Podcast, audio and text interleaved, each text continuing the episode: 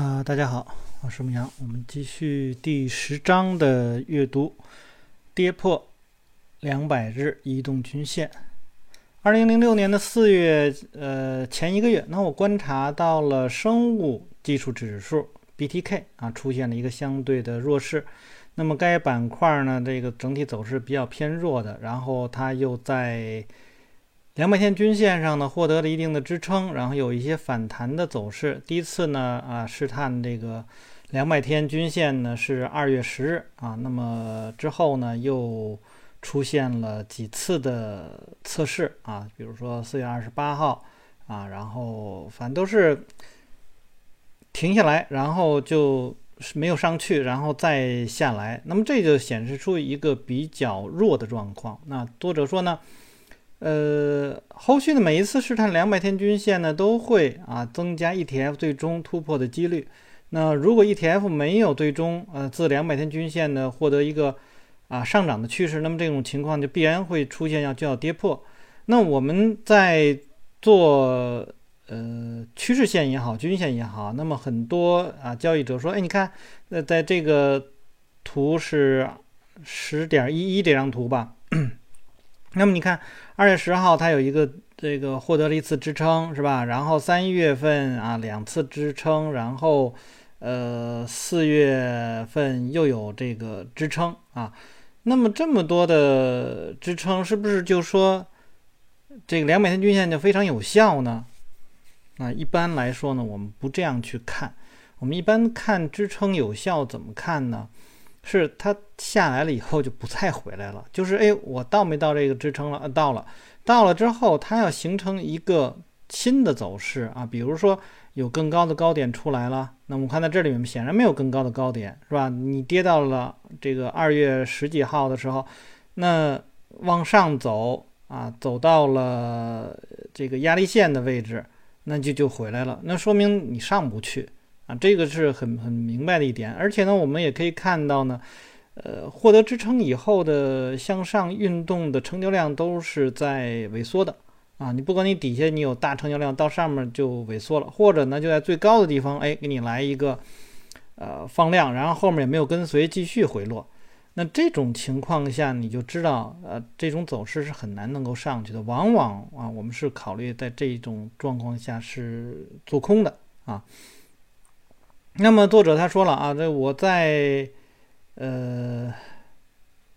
这个跌破的时候啊，跌破的时候，呃就开始呢就认为呢是，比如它的二十啊、五十啊就是一个呃阻力啊。那么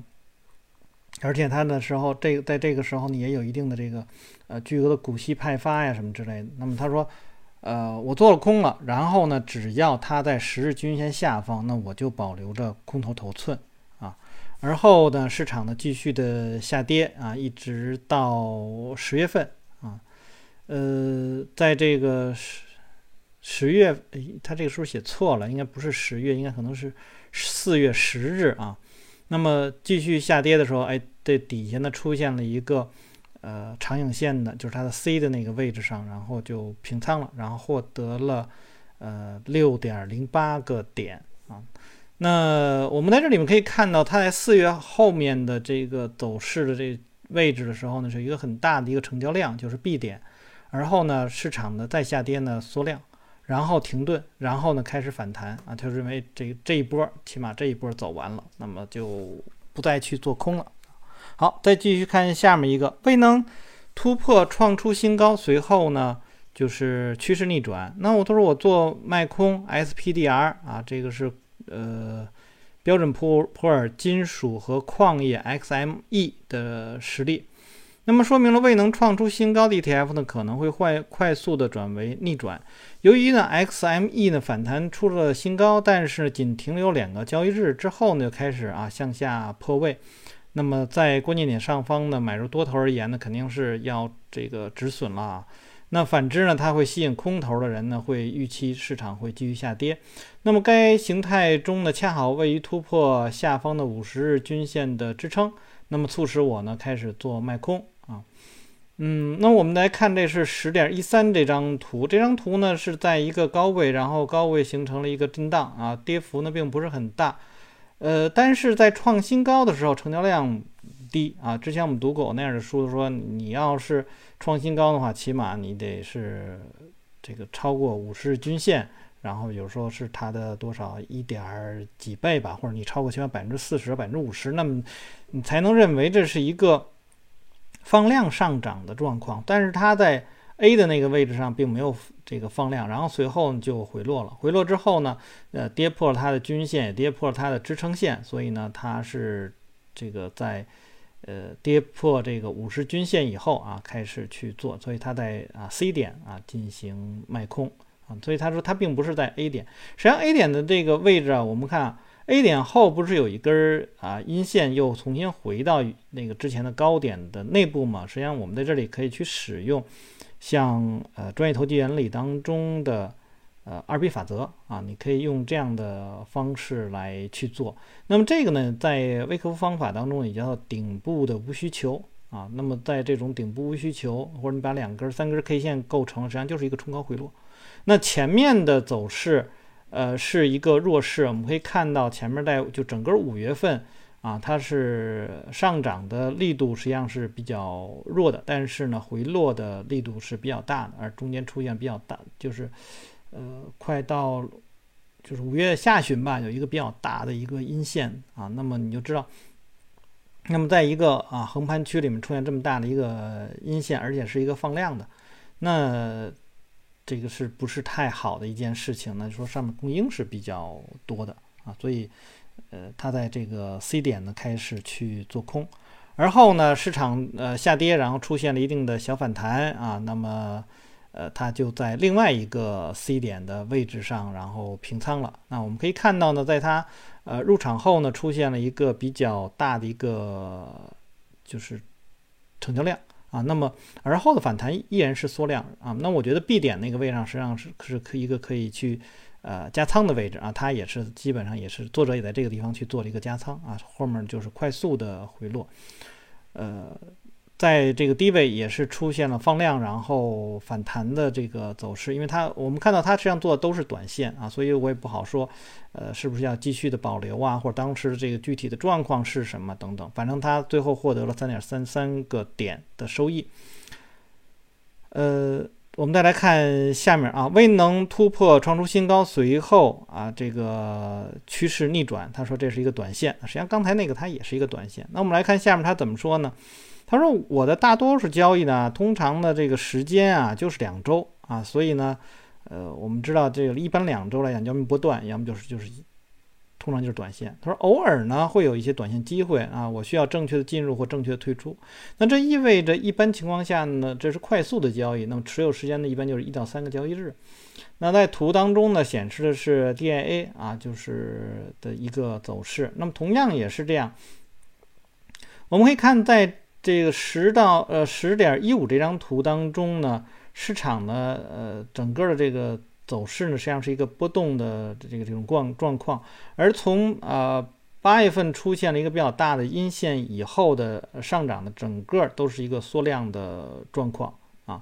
那缩量的状况的话，而且在回撤的时候成交量是放大，上升的时候过程是缩小的。我们可以看到九月大概可能十号左右吧，那么那个地方呢也是有一个缩量的。啊，缩就是一个一个一个放量的下跌，而后呢，这个整体的上涨，啊，一直到它标记 A 创新高，虽然那根 K 线的幅度比较大，但是相对来说呢，就是一个弱势啊。那弱势创新高之后呢，没有继续的跟随，又重新回来了。那他说呢？呃，九月二十三日啊，跌破其二十分钟低点，那这时呢，我就卖空了这个 DIA 啊。随后的两天呢，就试探了五十日均线，然后他说，哎，到这个均线这个地方，我就认为就平仓了。那我们可以看到，他认为的短线就是说，实际上是一种回落。啊，如果大家去看格兰威八大法则当中，实际上就是啊，距离均线远了，然后它有一个回落到均线的这个支撑的这样的一种动作，那他做的这样，他认为这样是一个短线，而前面的那个呢是突破了以后回来，然后跌破了这个这个线了以后，那他认为这这就算是一个长线了啊，基本上是属于是这样的一个呃分析模式啊，就是你要看你对于在均线上、均线下你做的是哪一个来定啊，你是怎么样的一个交易模式。呃，那么这张单它一共获得了一点三二个点。那么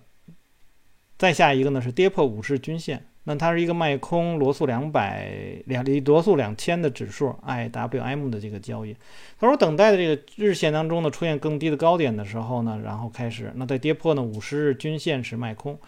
图呢十点一六啊，就是它的一个截图。那么它这个张截图呢，实际上前面已经出现了一个很大的一个下跌了。然后下跌呢，是我们一般来讲是比较关注于。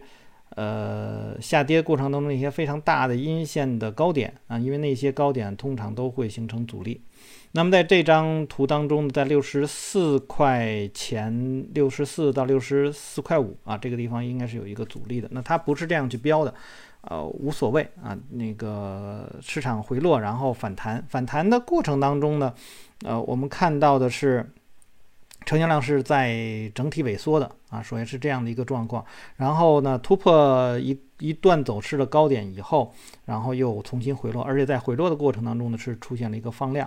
呃，放量呢，呃，在 A 和 B 中间呢有一个小阳线，那个小阳线那个地方也是缩量，那是一个下跌确认之后的一个无需求。那就是说，我们可以把前面的啊，二零零五年年初的那个高点是作为一个重要的一个高点，然后呢，它有一个。啊，反弹反弹的过程当中呢，是出现了冲高回落啊，就是 A 的那个位置出现了一个冲高回落，对应前面确认前面的高点是有效的。而后呢，这一波从 A 点下来啊，放量下跌，然后反弹，反弹过程当中出现了无需求的上涨，然后再冲出现冲高回落的走势，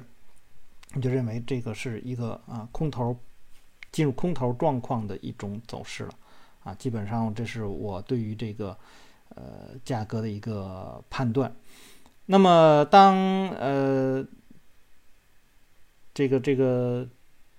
罗素两千继续下跌，跌到了前期的低点的位置上，那么他就就给就平仓了啊。前期低点，因为那有两个低点啊，他认为这是一个短线有可能会出现反弹的这样的一个低点，就是一个也基本上是一种短线的模式啊。他认为这个地方可能会有一个反弹，然后他就说：“哎，我在这个低位。”就平仓出局，那么这就是最后呢啊，获得了三点二一的这么多的收益。好，那么再有一个呢是反弹到五十均线的阻力位啊，就是跌破了五十均线，然后再反弹到五十均线的这个位置上去做空。呃，在这张图当中，它做的是石油服务啊，那么这只呃这个这个品种呢是呃之前从七月份啊七月。中旬吧，然后有一个快速的拉高，然后呢一个冲高高位的冲高回落。那同样，实际上我们也是要先看它前面。那么在前面整个过程当中呢，它都是缩量的，就是从呃六月底到七月份的这个位置上啊。那么你可以看到它基本都是一个缩量状况，然后在它出现那种呃高位的啊的这个位置上出现了放量，那么那是根阴线。啊，你的高位出现放量，那阴线那表示那个地方是一个阻力，而后呢，快速的回落啊，这个回落过程当中呢，基本没有什么太多的这个反弹，然后呢，就到了八月份，八月份呢出现了这个阳阳线还是比较大，但是很短的时间，就是两根儿啊，三根算三根阳线吧，反弹反弹之后就停在了 A 的那个位置，就是五十均线的位置上，然后就停在那儿，然后若干天。之后啊，在它这个 B 点前面那个位置上出现了一个冲高回落，实际上就是一个冲高回落的走势。然后 B 点确认这个冲高回落走势，那么同时也就确认了前面 A 点的那个位置，就是努力并没有什么结果的这样的一个位置上，然后开始啊继续的回落。所以它在这个 B 点的位置上呢，就出现了一个呃做做做空的动作吧啊，那么。当市场呢跌到前期的低点的时候，就平仓。所以你看，它都每一次都是一个波段一个波段的，就是而且这个波段都是可能会很短。那么它更多的是依赖着前期的阻力位、支撑位，然后来去做。那么这基本上都属于是纯价格的这种走势。实际上你可以看到，它做来做下来以后就是两天啊，底下出现了一个呃放量的一个。就是 A 点的这个位置了，但是另外一张图十点一九啊，这个放量的长下影的 K 线啊，并且这是跳空，他认为这是一个需求进入啊，最起码这盘中会有一个，我我觉得它应该是有一个卖出高潮了，那么有一个呃恐慌的这样的一个动作，那么它在这个地方就平掉了那我觉得这个平掉的呢是挺挺厉害的，倒是啊。那么明但是明显看到有需求进入。那如果是我的话，可能会再等个一两天啊，然后可能会这张单子就基本没有什么收益。但是我可能会在后面，就是呃后面有两根小阴线，后面的一个小阳线的那个位置上，那个上去做多啊，让我更愿意去去做做这样的一个动作，就是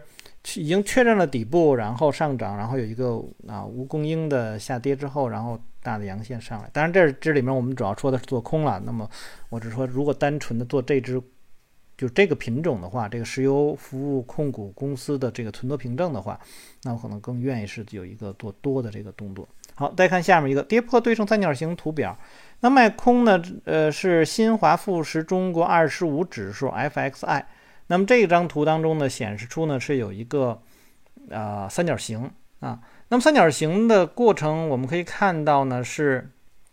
前面的下跌啊，量很大，随后的这个上涨是缩量，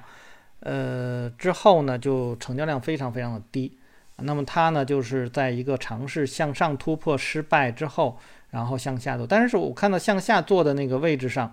啊，成交量也不是很大，说明整体来讲呢是就是呃供应并不是非常的大啊。那么后面呢，它在一次放量，然后到达前期低点的时候，它又平平掉了。那我觉得那个这个跳空呢，可能对于整个来说呢，如果是我的话，我可能会等等到这个跳空出来。但是跳空这跳空实在太大了啊。那么你要去算一下风险的话，那虽然我在这个地方肯定是极极度的看空的啊，但是呢，我觉得。呃，风险比较大，可能这张单就不会做了。那它呢，因为是在一个比较高位的地方啊，去做了这个在 A 的那个地方去做，就十点二一这张图当中，A 的那个地方去做了张空单，因为那个地方呢，啊，跌破了这个均线，跌破了它的趋势线啊，不叫趋势线支撑线嘛。然后跌破了以后呢，出现了一个快速大的缺口，然后放量，然后继续下来。呃，它就兑兑现了。那么兑现的话，那么这笔单子呢，获得了七点九七个点啊，也是一次呃成功的交易吧。那么总的来说，作者呢，在他给我们展这个展示的图当中，都是很短很短的交易，而且呢，我觉得这个地方他写的不是太好的话，是呃，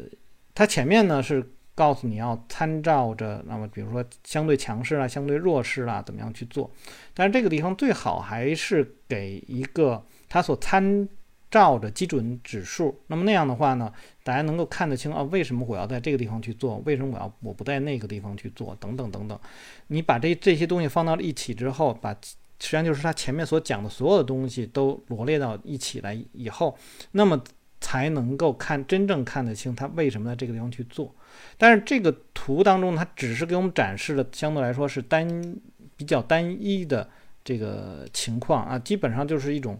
呃价格形态的交易。这个是实际上容易让一些交易者误解啊，就是我就用这种方式去做就可以了啊。那我们在这去读这一段的时候，千万不能忘记它前面所有所讲的那一块儿。当然，他可能说，哎，我不愿意再。呃，重复那么多的东西啊，就是很多如果太太太繁琐，或者说就是重复东西，让让读者可能看起来很累。但实际上每一次我们在做交易的时候，都是那样去看，自上而下的去看这些内容。那我今天读书的时候呢，是二零二一年的五月十七日。呃，这个周末呢，我们知道呢，有几就是所谓市值管理的一些。啊，公司啊，他们出现了一些问题。那实际上今天我在呃我的微信当中啊也写了这个有关这一块儿。那十八只股票啊，在最近这一年里面能出现相对强势的或者一段强势的，大概也就四五只股票。那么这四五只股票，我们看到的情况就把或者把这十八只都我们都看了一下。第一呢，市值非常的小，只有一只市值。呃，就是从流通市值这这块这个角度来说呢，超过两百亿，剩下的都是两百亿以下的，所以你就知道整体都是比较小的。呃，走势最好的实际上是 I C 中泰，那么这只股票呢，它的业绩实际上是非常差的，但这只股票走的可能上涨了四五倍吧。呃，但这整个过程当中，成交量实际上是呃参差不齐的，而且呢，它出现很多很多的跳空，实际上并不容易去把握。我我相信，可能很多的交易者是赌它能不能够有重组啊什么之类的这种概念。那其他的股票基本上是业绩比较差，或者说业绩特别的，呃，就是就是特别的一般啊。比如说，我们看到这些股票啊，除了那种一直是亏损的，为过去这一年的每个季度都亏损的，那么或者呢，就是可能收一个百分之啊七八呀什么，也就是增长个百分之七八，而且整体来讲呢，可能就是你看到它有收益的，那么它的现金流就就是没有钱，就说这公司这个。实际上，这个这种生存实际上是比较困难的。那么，所谓的这种市值管理出现问题的，往往会是这类的啊，就是业绩不好的啊，这这类的公司，因为他们中间才有可能，人家会答应你去做这些这个违法的这些事情啊，或者说他有这种要做违法事情的这种需求。但是好的公司呢，相对来说呢，就因为可能它聚集的资金量比较多，你想要说啊，我做点什么。呃，想让我自己去控制啊，什么之类，这个变得非常的难啊，因为你的资金没有那么多。实际上，我们看到很多的那个呃这种勾结的这个这个情况，那么他们的资金量并不是说特别的大啊，所以他们会更愿意在这种特别小市值的这些公司里面去做，所以一些垃圾股他们更愿意去做。那么显然，这个实际上和我们在呃，起码在我在读书整个的，你可以看到这一年两年的这个时间里面。那我集中所读的书的这这一块来说，不管是从方法上我们自上而下的这种对比强弱啊来去看，还是从公司质地啊是不是要好的这个状况来说，还是说我们从一些啊介入点上来说，那么这些股票很难能够由我们能够去，就是按照我所读的、我所选择的这些书所讲的这种理念，很难能够说让你交易到这样的股票，也就是说。呃，这些风险实际上是和你没有关系的。那我之前就是在前两天，有人也问过我，比如说我们在去读啊微客服方法，我们知道国内的这个讲微客服方法一般都叫秦庄秘籍啊。那他们就说，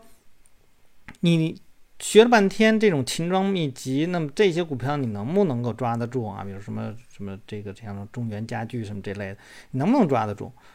我说呢，首先一点，《秦庄秘籍》啊，这本书实际上是中国人给起的，人家原来微客服方法呢不叫这个方，这不叫这个名字，根本就不是什么，呃，什么什么《秦庄秘籍》这样的。那么另外一点呢，那么微客服方法它也是啊，这个比如它的五步法呀，然后它的呃，通过它的这个三条这个这种关系啦，然后九个检验点了，它更多的是让你回避风险。然后去做到那些正在启动的，然后龙头的这一类的股票，你去做这些。所以这，你你用的这虽然我们看到更多的是量价的关系啊什么之类，但也不会去让你做到这种。所以一直下跌这一年，我们看到这十八只股票里面，刚才说的可能有十只股票或者是十三四只股票。那么他们整个这一年都是在下跌的过程当中，这种股票根本就不是你要去做的。我也提过啊，很多学习微库方法的人就说：“哎呀，我就要去做那个啊吸筹，吸筹就是抄底，根本就不是一个概念啊！你你做的，你如果说你连前面的五步啊五步选股你都没有去想好，你上来就说哎我要去做吸筹，那你得到的结果一定不是什么好结果。”啊，所以不要去误解了，就是你你虽然知道某一些方法，但是你用错了方法，啊，在这个金融这一块就是这样，你可以不用，但是你不要去用错了，因为一旦用错了，那个风险是非常大的啊。这个对于方法来说，所以呃，我们在做交易的过程当中啊，这虽然今这这一块来讲呢，就是可能有点儿啊超出今天读书的那种，但是我想提到就是你在交易这一块来讲，更多的是怎么样去看待规则。啊，你你的规则是怎是什么样的？这个规则合理不合理？然后每一个每一步每一根每一步之间的这种规则，他们是怎么联系的？然后你按照这个方式去做，你就能够知道，啊，你要交易的是什么样的的股票？你多做几次，你就知道我验我要交易的是什么样的股票？他们股票和股票之间的这种关系是什么？那么有一些啊，像。比如说这种这个这十八只股票，更多的我们看到可能就是他们在行炒一些消息啦，然后呢，这个可能说哎有一些重组啦，或者有一些情绪上的东西啊，或者借助一些概念性的这些东西，然后去做，这种都是不稳定的，这不用不是我们真正要你要去做，因为你交易并不是说我今天啊选选好了一只股票，然后就如何如何了，你你肯定是这只股票做一段时间，那只股票做一点，比方作者在这一块来讲，你可以可以看到。他自己都说了，我做的长的就是两周，然后通常就是那么两周以内啊，几天啊这样的这种这种交易。那所以更多的是你如何去控制风险，而不是说我们啊就是随便拿一只股票来就就可以去做的。所以当你建立的这一套系统以后，或者说你建